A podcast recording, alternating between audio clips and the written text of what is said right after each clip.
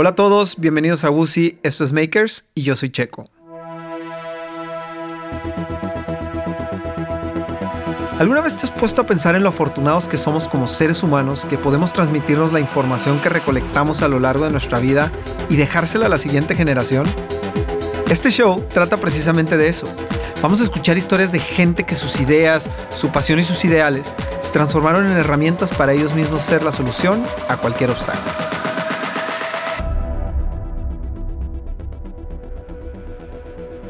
En el episodio de hoy vamos a escuchar cómo un niño se convirtió en director de cine y pasó de jugar con la cámara de su papá a filmar un documental en la NASA. Comenzamos.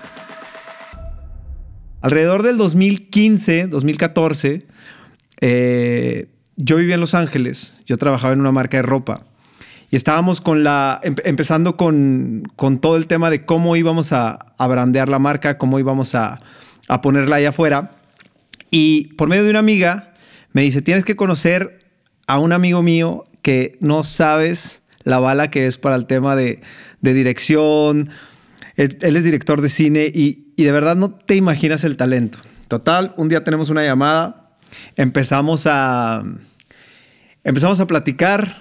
Eh, desde mi punto de vista hubo una conexión ahí especial porque era como platicarle lo que, lo que yo buscaba y era como, como si él lo recibiera perfectamente bien, ¿no? Entonces, Hicimos algo que más adelante les vamos a platicar, pero lo que yo aprendí de Jerry, en ese entonces, claro, ahorita él ya, ya vuela alto, pero en ese entonces lo que aprendí es que, y es una lección tremenda que me dejó, es que a veces las cosas no necesitan de un presupuesto enorme para que queden, para que queden impresionantes, ¿no? Yo recuerdo que cuando enseñamos el resultado final de lo que hicimos, que fue un comercial, la gente de regreso en Los Ángeles nos decía, oye, ¿cuánto se gastaron en esto? ¿no? Y, si lo hubieran escuchado, pues fue casi, casi a ver de dónde sacamos los recursos para, para armarlo, ¿no? Entonces, para no platicarles más, está conmigo Jerry Martínez. Jerry, ya, ya hablé mucho, pero quiero que todos te conozcan. ¿Cómo estás? Muchas gracias, Sergio. Muy bien. Y tú, muchas gracias a, a ti y pues a todo el equipo que tienes ahí por,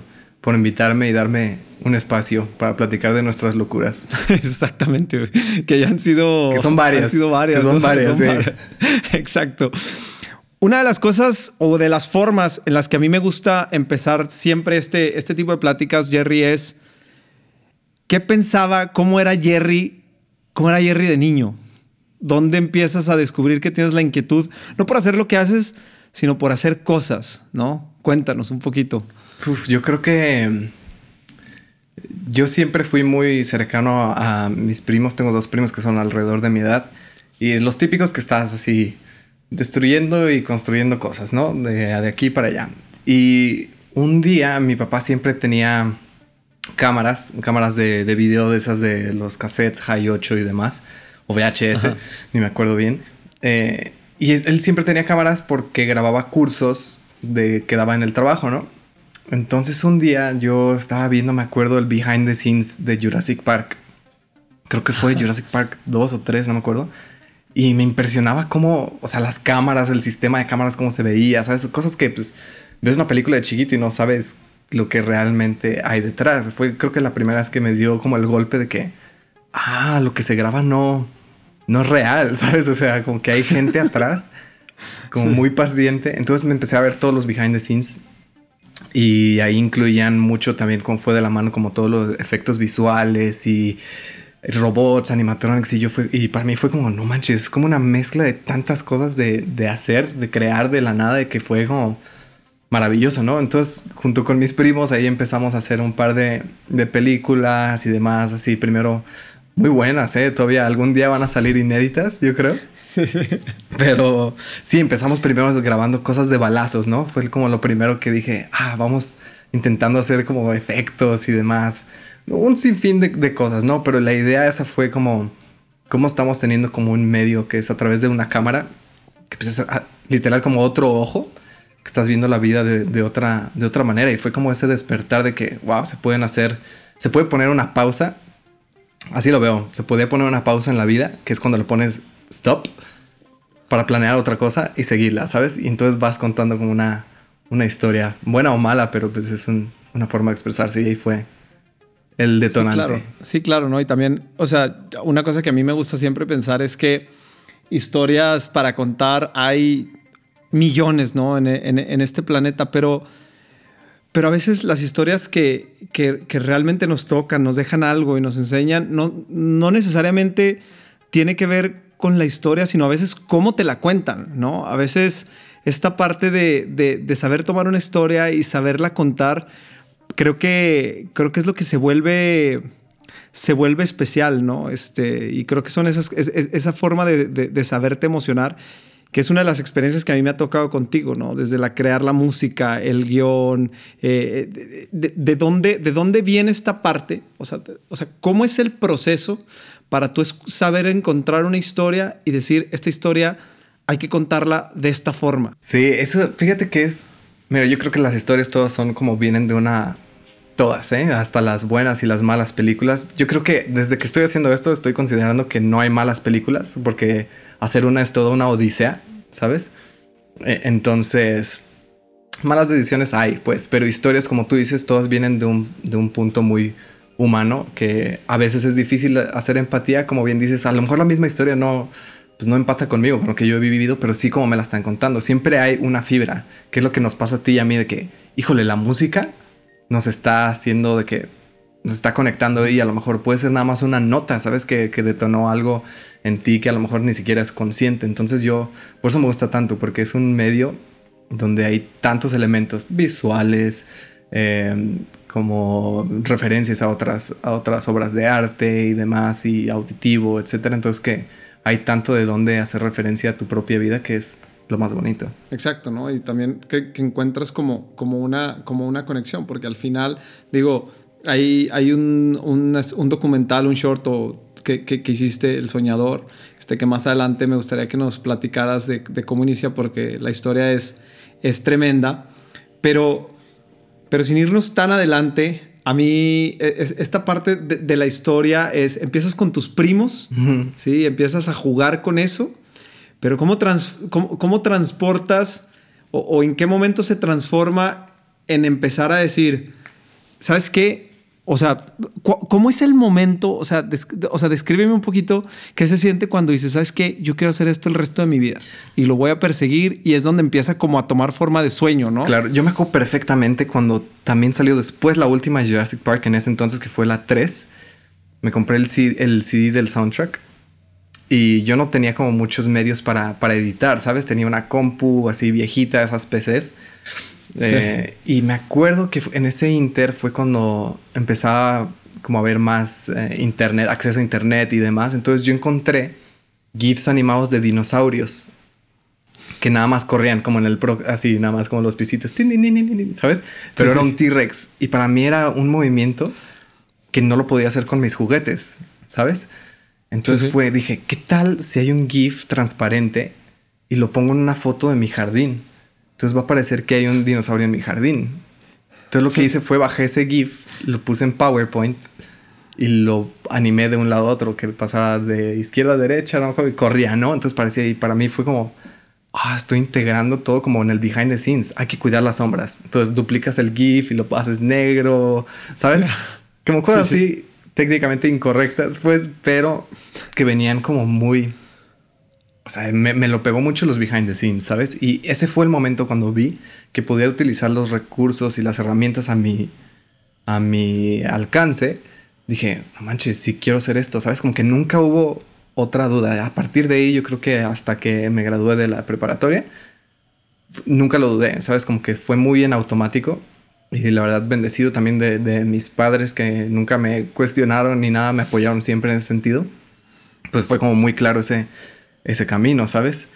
Y, pero sí, e, ese fue como la primer como acercamiento y a partir de ahí ya me metí a, a ver After Effects y demás, todo por mi cuenta. Te digo, efectos de balazos y demás que, que, ya se fueron dando como más orgánicamente. O sea, la mayor parte de, de, de, lo, de lo que haces ahora lo aprendiste de forma autodidacta. Tú, recuerdo que, o sea, cuando yo empecé a ver, a, conocer tu trabajo ya más adelante, este, que empezamos a ser como, como, como más cercanos, y que un día me dices eso, ¿no? no pues la mayor parte de esto yo, yo lo aprendí por por mi cuenta y picándole, ¿no? Nada más. Y a veces eso es importante recordarle porque muchas veces pareciera que, que, que, no pudiéramos aprender algo, no pudiéramos llegar a algún lado por, por, por falta de acceso a, a, información. Y la verdad es que, sobre todo en el mundo de hoy en día, que puedes encontrar información de lo que, de lo que tú quieras, ¿no? Pero hace falta esa parte de decir, tengo ganas de picarle.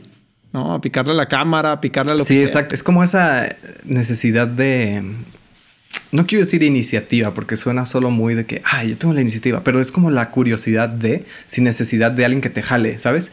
De que esté, mira, que aquí está la cámara. No, es más bien como que, ok, quiero hacer esto sin importar cómo, cómo, como Dios me da a entender. Me va a quedar bien feo la primera vez, seguramente, pero la segunda me va a quedar mejor y la tercera mejor.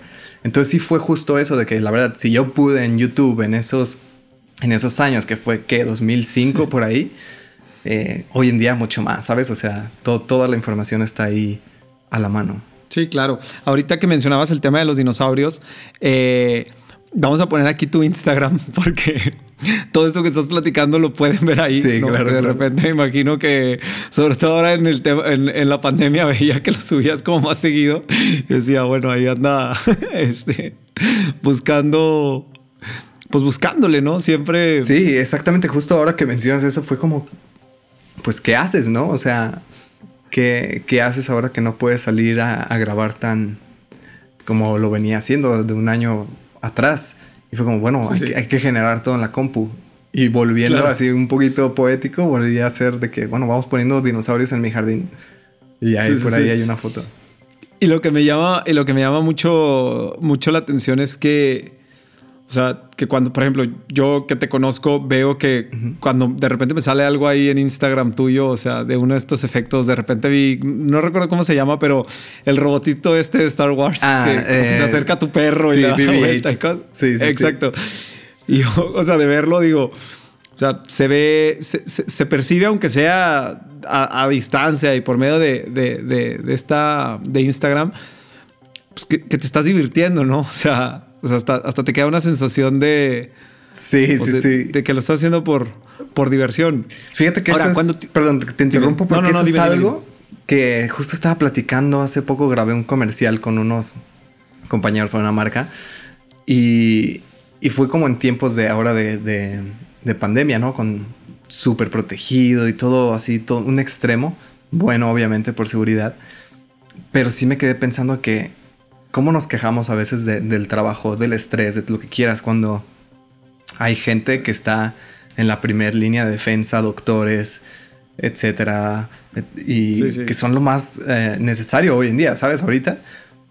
Pero al, al, mismo tiempo es como, no manches, no nos podemos quejar ni poquito, nos pagan por estar jugando, divirtiéndonos, inventándonos que hay un viejito flotando, que llega un T-Rex, lo que quieras, y nos pagan, es, es, el trabajo, ¿sabes? Es como lo estamos haciendo a pesar de que no tenemos un Oscar en la mano todavía, lo que quieras, como quieras ver la definición de éxito, pero, pero pues es ser consciente de esos pequeños como momentitos, ¿no? Sí, exacto. Ese, eh, el, privilegio de, de, poderte dedicar a lo que te gusta, ¿no? O sea, que al final del día, cuánta gente puede haber allá afuera que necesita buscar un trabajo, perseguir el trabajo porque necesita vivir y al final del día, este después de una jornada de trabajo pesadísima, tener este interés por hacer lo que tú haces, ¿no? O en otros casos como de gente que se dedica, no sé, se me ocurren los futbolistas, por ejemplo, de, decir, bueno, una vez que estoy agotado, voy y lo hago como recreación, ¿no? Entonces lo, afortunados de, de, poder, de poderte dedicar a lo que te gusta es,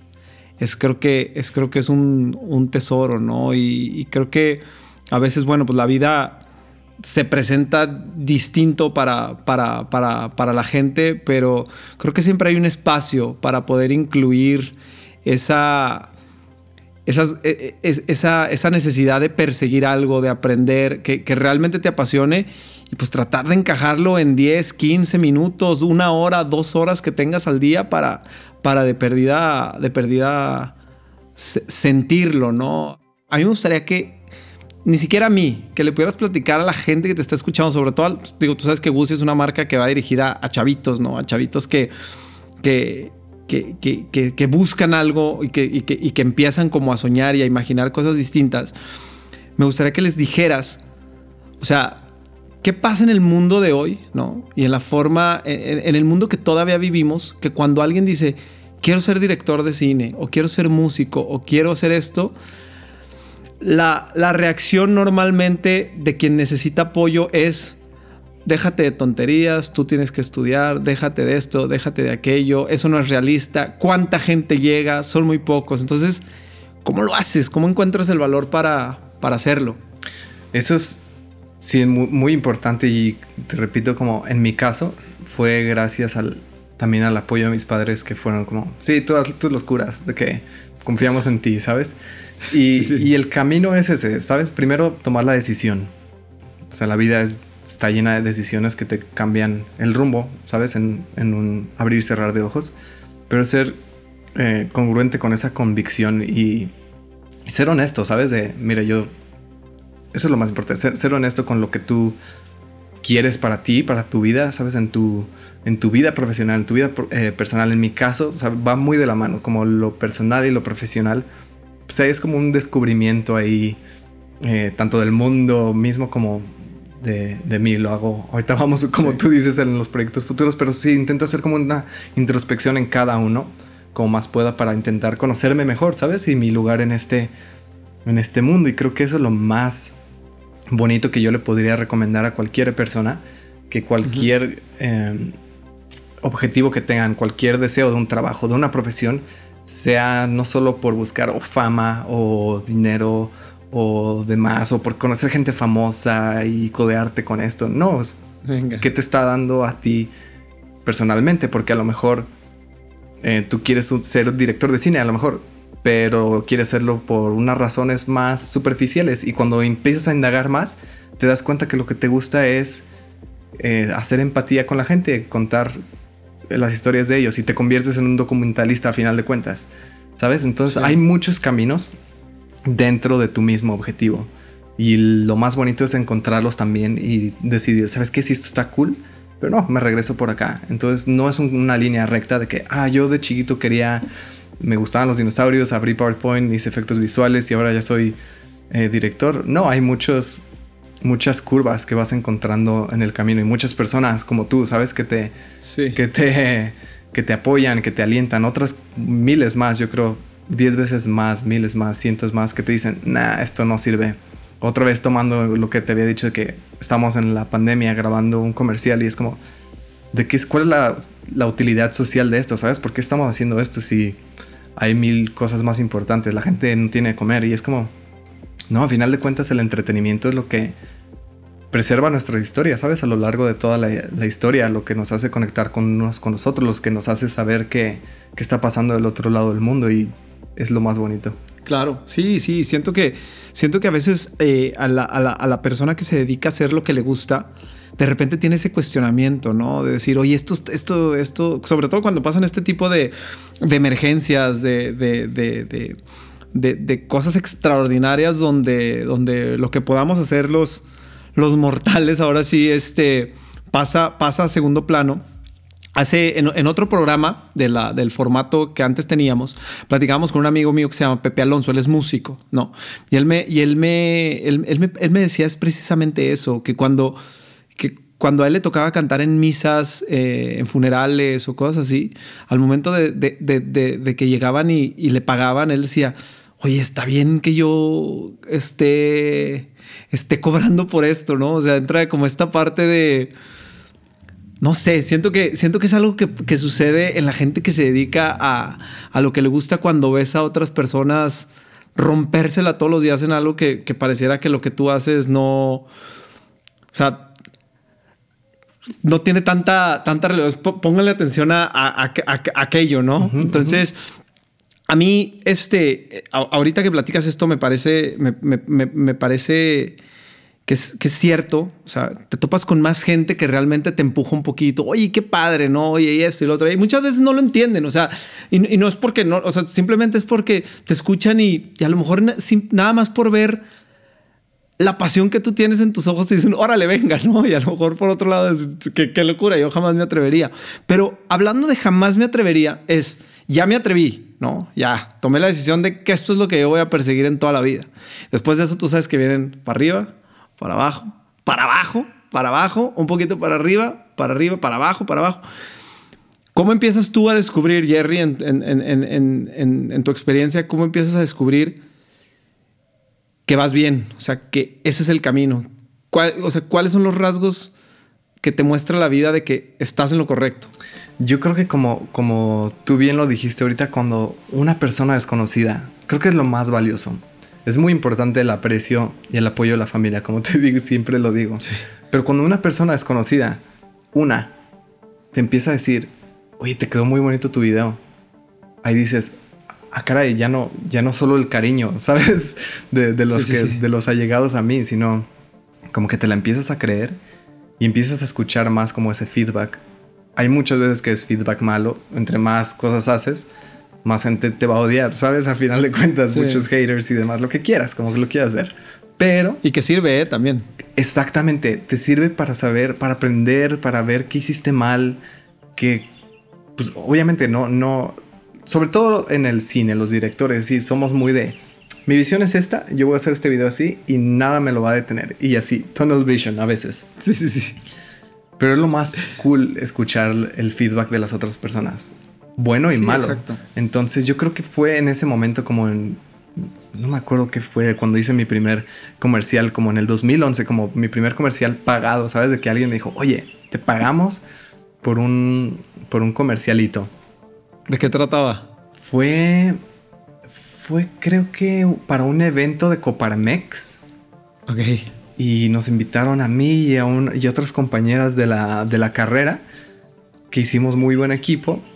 Y nos dijeron, ¿saben qué? pues necesitamos un video de uno o dos minutos, dos minutos creo era, para la presentación de un evento en el estadio OmniLife. Y fue como, wow, de que mi video está en el OmniLife. Un chorro de gente. Chiva, ¿no? Súper chiva. el color. Y esa fue la primera vez que dije que. Ah, no manches, sí. O sea, sí, sí, les gusta, ¿sabes? Sí. Sí hay algo ahí, sí hay algo que perseguir. Y no te digo que fue de la manera más consciente que dije, ah, esto significa esto. No, no, no, pero es un impulso como palmaditas muy inconscientes que te van dando un apoyo, unas bases, sentando una seguridad sobre todo para, para que te continúes como saliendo de tu zona de confort y saliendo a, exponerte, ¿sabes? A final de cuentas son cosas eh, muy personales, quieras o no, aunque sea un comercial o no, te, estás poniendo una parte muy vulnerable de ti, que es cómo ves el mundo. Sí, sí, sí, de acuerdo. Siento que, siento que te empieza a dar un sentido de esto se está volviendo esto se está volviendo realidad, ¿no? Sí, este, Ya no es solo. Ya no hay vuelta atrás. Aquel juego y ya no es, sobre todo, eh, que yo me lo estaba imaginando, ¿no? O sea, ya se ve aquí, ya es cuestión a lo mejor de. Sí, de ya creértela. Dices de que, ok, cuando, cuando, ya alguien empieza como a depositar confianza y espera algo de ti, no digo que expectativas altas no, sino tiene ya una expectativa, ya cambia, ya cambia todo porque estás poniendo tu trabajo fuera de tus juegos con tus primos y tus amigos, sino a, la vida de alguien más, ¿sabes? Exacto. Sí, sí, sí. ¿Cómo son las bajas en este mundo? Ah, las bajas. ¿Cómo son? Yo creo que son muchos nos.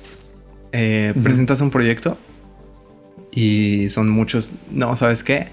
No tenemos el presupuesto no nos interesa, no queremos ahorita hacer un proyecto así, o no, no, nos gusta lo que haces, ¿sabes? Yo creo que eso es lo más, lo más difícil. Lo más complicado. Lo más complicado, sí, sí, porque otra vez, esto es muy subjetivo. El arte, el cine, incluso los comerciales son cosas muy subjetivas.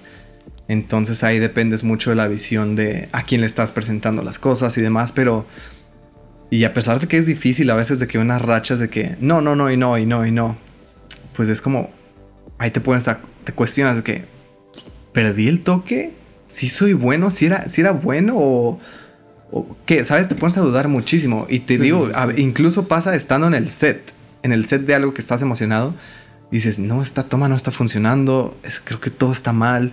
Y son muchas, a lo mejor, inseguridades que tienes que trabajar. pero al final del cuenta, al final del día, eh, terminas de grabar, cierras un proyecto, lo ves otra vez y dices, ah, no, sí está bonito. O, también pasa, me pasa mucho que es cuando ves un video que ya hiciste hace mucho tiempo, un cortometraje, lo que sea, y dices, ah, está medio feo, ¿no? O sea, hubiera podido mejorar eso. eso. Pero al mismo tiempo a mí me pasa mucho que si, lo veo así, como con esos ojos críticos, ¿sabes? Si, si lo quieres ver así, porque es natural, significa que vas creciendo, pero me llena como... Mm, número uno de recuerdos, ¿sabes? Las experiencias grabando y demás es lo más importante y una gran parte por lo que hago esto, por las conexiones humanas que haces mientras estás grabando es muy vulnerable. Tú recordarás en los que hemos eh, grabado muy personal. Y, y, me llena un recuerdo así como nostálgico de que, ah, qué bonito momento en mi vida estaba pasando esto y esto y esto. Por eso veía la vida así de esta manera y por eso lo plasmé así. Y dices, no, he crecido, entonces quiero seguir adelante y quiero eh, seguir haciendo esto, presentando otros 100 nos, me van a dar un sí y ese sí va a valer la pena. Sí, tengo por ahí una foto que la vamos a poner de cuando grabamos el, primer comercial que hicimos juntos. Este, donde pues, éramos un mundo de, gente eh, y que podías ver en la cara, pues prácticamente como si nos hubiéramos juntado a hacer un proyecto de la escuela, ¿no? O sea, había una diversión ahí entre pizzas, esto, el otro, el jardín. Eh, en algún momento requería que uno de los actores estuviera pintado, entonces con las manos todos manchados, manchándole la cara. De tierra. ¿no? Exacto. Y luego el actor principal pues, estaba todo lleno de tatuajes y necesitábamos que no se vieran por alguna razón y entonces todos cubriéndole ahí con echándole con maquillaje ahí, ¿sabes? Exacto. Bueno, después de esto se empieza a volver realidad, empiezas a hacer comerciales. Uno de esos es el nuestro. Este, y de repente un día me hablas y me dices, que me voy a vivir a Miami. ¿Por qué? Yo, mira, cuando estaba en la carrera, yo decía, nunca, nunca, nunca, nunca, nunca voy a trabajar en la tele. Dije, no hay nada que hacer ahí, no está nada chido, no inspira nada. Y en eso un amigo me recomendó, mi amigo Germán, él estaba haciendo un internship en Univision y me dijo, oye, Kyle, está divertido. Y yo de que, ah, vamos viendo. Apliqué, me aceptaron, me fui a Miami en el 2014, poco antes de que yo te conociera, creo. O no sé si ya te había conocido ahí, pero, pero me fui en ese año. Y total, ahí me cambió la percepción de lo que era hacer tele, porque obviamente hoy en día la tele ya es más internet que tele. Sí, claro. Y, y conocí un equipo maravilloso ahí productor, trabajaba con un productor que se llama Jordi, Fermín, el diseñador, mi jefa que era Julia, y ellos me enseñaron como este mundo de cómo contar pequeñas historias de la manera más creativa, como tú quieras, ¿sabes? De que date, date vuelo entre más distinto, más creativo sea, pues mejor para el producto, ¿sabes? Rompieron completamente con la idea que yo tenía de que era trabajar en un formato como televisivo o documental. Y a partir de ahí yo trabajé con ellos, hicimos muy buen equipo. Ahí trabajábamos para el presidente de Noticias en ese entonces, Isaac Lee, un gran, un gran mentor. Y desde ahí trabajamos muy bien durante unos años. Yo me regresé a México, terminé de estudiar y después me volví a ir a, a Miami a trabajar ahí en Univision full time, ¿no? Ahí estuve tres años, más o menos tres, cuatro años. Y ahí estuve haciendo de lo más divertido. Viajamos a todo el mundo. Conocíamos gente muy interesante, sabes, que tenía las historias de vida pues, que me han cambiado la vida, yo creo. Un baterista sin manos que pues, era un crack de la batería, sabes, que nunca podría tocar yo así, pero muchas historias. Pero lo más importante fue como las historias de resiliencia en cada proyecto. Siempre hay como ese sentimiento humano de salir adelante y superarte. Y eso como que me lo llevé muy tatuado, ¿no? Y fue ahí cuando inmediatamente yo llegué y les dije, ¿saben qué? A mí me, encanta el espacio, quiero hacer algo. Quiero hacer algo del espacio, de exploración espacial, no sé. Eh, mi, mi, mente está ahí, ¿no? Tú bien lo sabrás. Sí. Y en eso Julia me dice, ah, qué casualidad, acabamos de firmar un contrato como un partnership con la NASA. Así, froté mis manitas, armé una presentación de lo que podría hacer. Me presentaron el proyecto, lo que estaban haciendo era una experiencia en realidad virtual increíble, que era ir a Marte, ¿no? Con, con, con información y datos técnicos muy reales provenientes de la NASA, de terreno, eh, los hábitats, trajes y demás, y entonces se desarrolló todo eso. Entonces les propuse, ¿qué tal si hacemos un documental que nos lleve a eso? Que nos explique por qué está cool ir a Marte, ventajas, eh, ideas creativas, humanistas y demás, ¿no? Y me dijeron, va, ahí te va un poquito de lana y te lanzas a hacer un documental. Entonces ahí fue, era, era un poco de presupuesto, para mí era mucho en ese entonces, ¿sabes? Sí. Pero fue, más que eso, fue otra vez volvemos a la validación de te, te confío un proyecto entero a ti, ve y hazlo, porque lo que me has demostrado vale la pena. Ese era el mensaje que yo, que yo me llevé. Y durante ese proceso, dime. No, no, no, solamente te iba, te iba a decir que qué importante estas bases de lo que mencionábamos al principio de de, saber trabajar con poco presupuesto, pero hacerlo ver como si fuera un millón como si hubiera existido la cartera abierta, ¿no? Solamente quería hacer una. Sí, sí, sí. Una, una, una pauta de eso. ¿no? y fíjate que ese siempre es mi, mi objetivo, ¿sabes? Al final de cuentas, creo que es divertido cuando alguien te confía un proyecto, sea lo que sea. Es meterle todas tus herramientas que sepas, todas, todas tus, tu conocimiento. Al final de cuentas, pues empecé a hacer efectos visuales para elevar como esa, no elevar, pero como simplificar y, cautivar esa, esa voz que estoy intentando buscar, ¿sabes? Y ofrecerlo como herramienta sin, sin importar qué, que me diga, ¿sabes qué? Tenemos eh, mil dólares y para mí era increíble y hacíamos una película, bien te acuerdas, ¿sabes? De que, ah, colgamos un green screen aquí y luego le metemos cosas atrás. Pero son esas cositas, exactamente, con las cosas. Pon las cosas y lo detienes y que salga, sale. Sí, sí, sí. Total, me dan ese proyecto y fue muy divertido porque fue como regresar a eso de... Yo tenía como ese, esa relación con... Yo hacía peliculitas en mi jardín y haciendo este, este documental de la NASA fue hacer lo mismo. Al final de cuentas me dieron un presupuesto y sí, pero terminé haciendo tomas en el jardín, ¿sabes? De que montamos un green screen y la actriz ahí estaba. Bueno, hay que pretender que estamos en Marte. En otro nivel, si lo quieres ver así, pero en esas bases. Y recuerdo que éramos los amigos eh, reunidos, riéndonos en cada toma, bailando, haciendo mensadas y, era básicamente lo mismo. Pero tuve, gracias a, Dios, la oportunidad de, viajar por el mundo para, para conocer a estas personas increíbles que están haciendo los esfuerzos de ir a otro planeta, ¿sabes? Incluso fuimos al desierto de Atacama para ver pues cómo es, cómo sería estar en Marte y pues lanzamos ahí a la actriz, nomás nos fuimos una productora, actriz y yo y la cámara. Fue como, bueno, ponte el traje de astronauta y vamos viendo cómo se ve. Entonces fue una experiencia que la verdad yo nunca me hubiera imaginado hacer. Sí, claro. ¿Y qué pasa con este documental? Porque sé que hay gente que está, gente involucrada que a lo mejor, este, gente apasionada de, de, este mundo, ¿no? Que, que, a veces ni nos imaginaríamos, pero que sé que pues que, pues que, se, que, no, no, por la importancia de, quién, de quiénes sean, sino... Pero el mensaje. Cómo a veces la vida de repente te pone en, en, en, situaciones y en circunstancias que jamás te hubieras imaginado, ¿no? Entonces, por eso platica un poquito de hacia dónde fue este documental. es que estuvo a punto de. O sea, todo lo que este documental logró. Ahí hay una historia que me gusta mucho cuando, en el momento, literalmente, tengo el correo todavía, un screenshot eh, ahí te lo puedo pasar, lo voy a buscar. No, lo mando, sí, claro.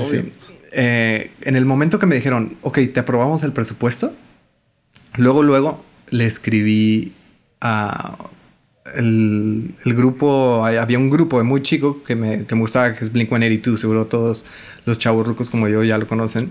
Sí, claro. Y, y, después este tipo, el guitarrista Tom DeLong, hizo un grupo que se llama Angels and Airwaves, que era, trae un trip muy espacial y demás, y como que ahí yo conecté mucho con él, con su visión de ver las cosas, de hacer arte y demás, ¿no? Y de hacer lo que se le hinche, básicamente.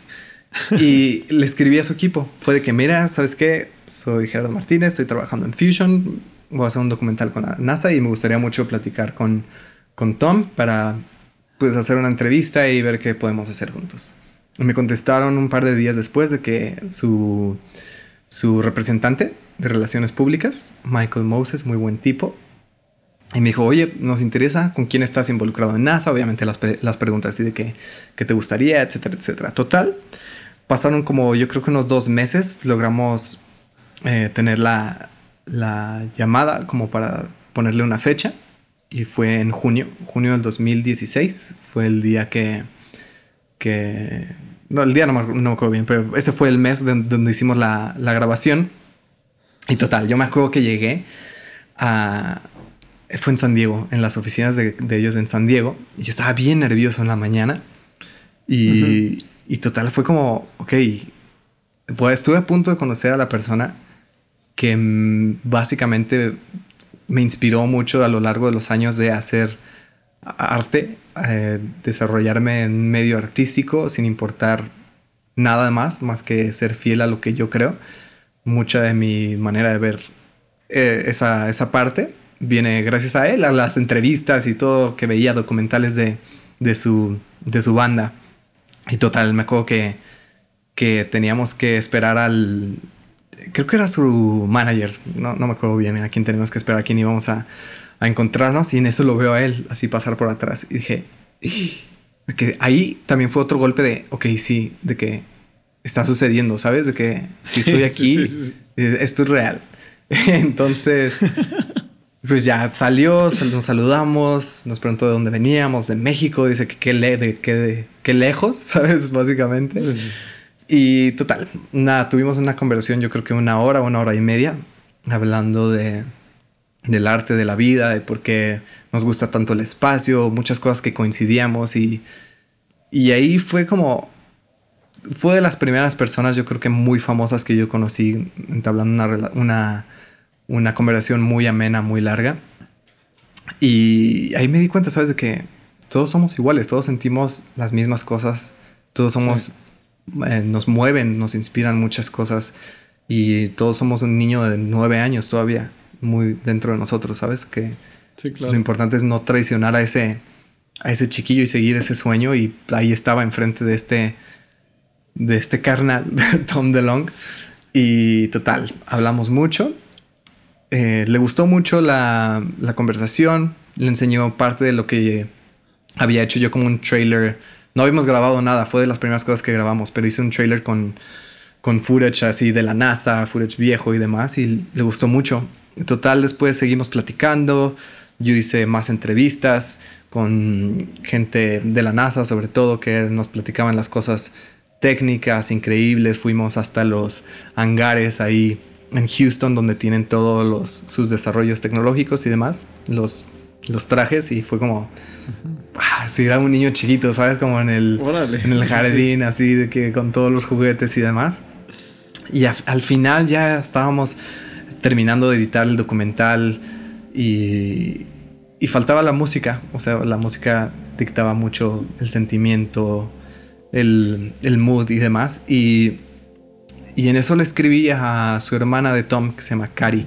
Cari DeLong, muy buena, muy buena muy buena compañera, muy buena colega. Y le dije, oye, ¿sabes qué? Me interesaría mucho saber si hay la posibilidad de usar su música para el documental. Me dijo, ah, déjame checar. Ellos hicieron una película que se llama Love, entonces hicieron como muchas piezas instrumentales para, para su película, ¿no? Y al final, para no hacerte el cuento más largo, eh, me terminaron prestando la música, así por, por buena onda, por, porque creyeron en el proyecto, porque se identificaron mucho. Y, y pues yo me acuerdo que salté. Estaba en mi departamento cuando me dijo y si salté de la emoción, grité de que no lo podía creer, ¿sabes? O sea, no podía creer que un año antes yo estaba viendo esa película, estaba escuchando su música y dos años, y un año después, donde estaba ese día, ya estaba teniendo los masters para usarlos en un documental que yo estaba haciendo.